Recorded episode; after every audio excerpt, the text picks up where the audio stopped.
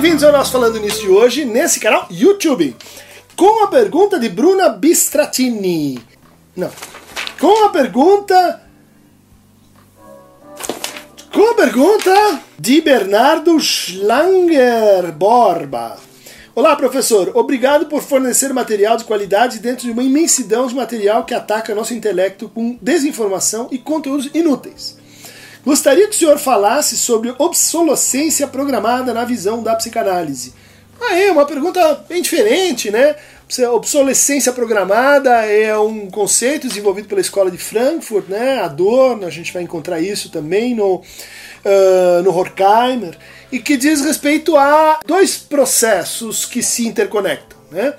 O primeiro é um processo de natureza fabril, poética, né, que tem que ver com a produção. Na sociedade de massas, particularmente na sociedade de massa americana, no pós-guerra, a gente começa a ter a construção de objetos né, que tem a sua duração programada. Vamos fazer uma máquina de lavar, vamos fazer uma geladeira, vamos fazer um automóvel, cuja durabilidade dele não vai ser tão extensa, e daí a pessoa precisa comprar um novo automóvel, ela vai precisar comprar uma nova máquina de lavar, ela não vai ter essa expectativa que nossos antigos eh, familiares tinham de que um objeto assim é para a vida toda. Né? Você investe, paga caro, mas ele vai ficar com você para, para um longo tempo. Não.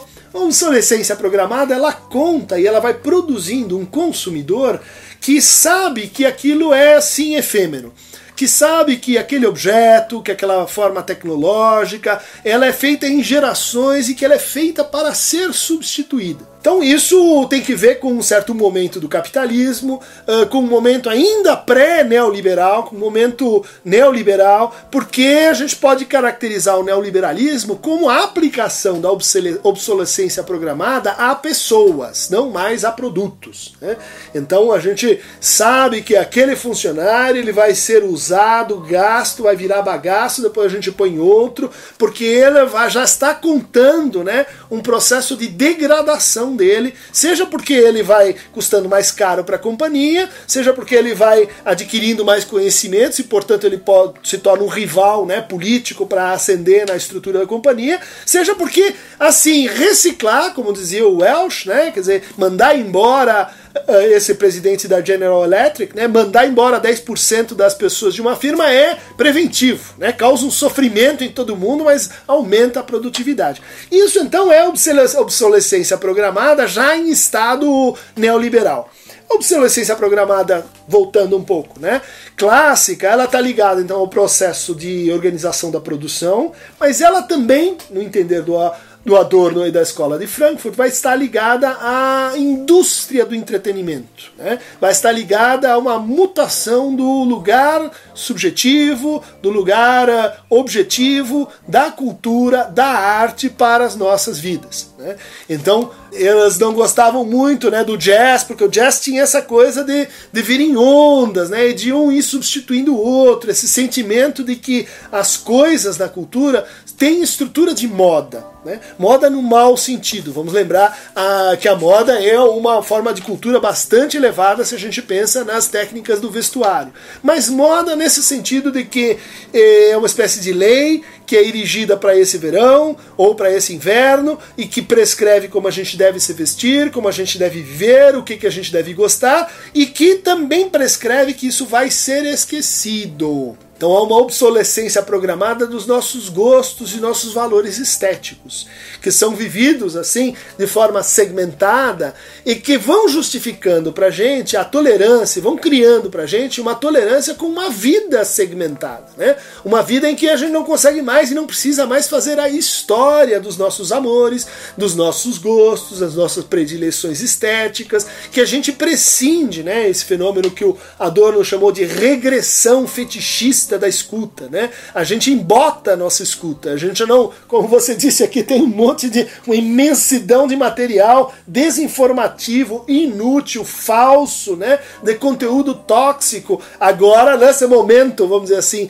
da, da com essa nova linguagem digital e que tem que ver com essa ideia de que tudo, uh, vamos dizer, no universo da cultura uh, está sujeito à soberania do consumo. Então, se você tem cliques, se você tem views, se você está conseguindo construir uma determinada imagem, né? E essa imagem ela é consumida suficientemente, aquilo adquire valor, né? Então a cultura do entretenimento tem que ver com a importação de regras que em tese seriam um pouco estranhas à cultura para o interior da cultura. Isso tem um efeito é, péssimo né, no nosso momento, particularmente no momento político brasileiro, porque a congruência dessas duas coisas ela produziu um sentimento generalizado né, e, uma, e uma convicção generalizada de que, de que as opiniões são todas iguais, né, de que as opiniões elas só elas só têm relação assim com a verdade ou com uma certa superioridade estética, porque elas são mais consumidas, né? E quanto mais melhor, e quanto mais mais, né? Isso tem que ver com a a elevação ao quadrado do que a gente antes chamava de eh, obsolescência programada, né? Porque é uma obsolescência que agora é das pessoas, né? É das coisas e é da nossa relação com os valores, né? De tal maneira a produzir assim uma, um estado de irreflexão uh, com relação à história, de pouco cultivo em relação a a escuta, a, a, apreciação mais vertical né, dos autores, das ideias. Isso tem que ver com a degradação do debate, né, da conversa, da, da troca de oposições e de ideias contrárias. Né? Ou seja, tem que ver com afastar o valor produtivo da contradição. Não tem mais contradição. Basta que a gente tenha então uh, os números e essa estrutura de, de ciclagem, né, de, de substituição sem memória na nossa relação com os conteúdos culturais, com as ideias científicas, com as ideias morais, que isso assim seria suficiente para organizar o nosso laço social. Eu penso que não. Eu penso que esse conceito ele é muito interessante para a gente pensar a barbárie que de repente tomou conta de nós. Para mais fragmentos obsolescentes, mais fragmentos de filósofos que deviam estar enterrados no passado, de filósofos vermelhos que a gente tem que limpar a terra deles. Clique aqui no Aqueronta Movemo e receba os nossos falando nisso.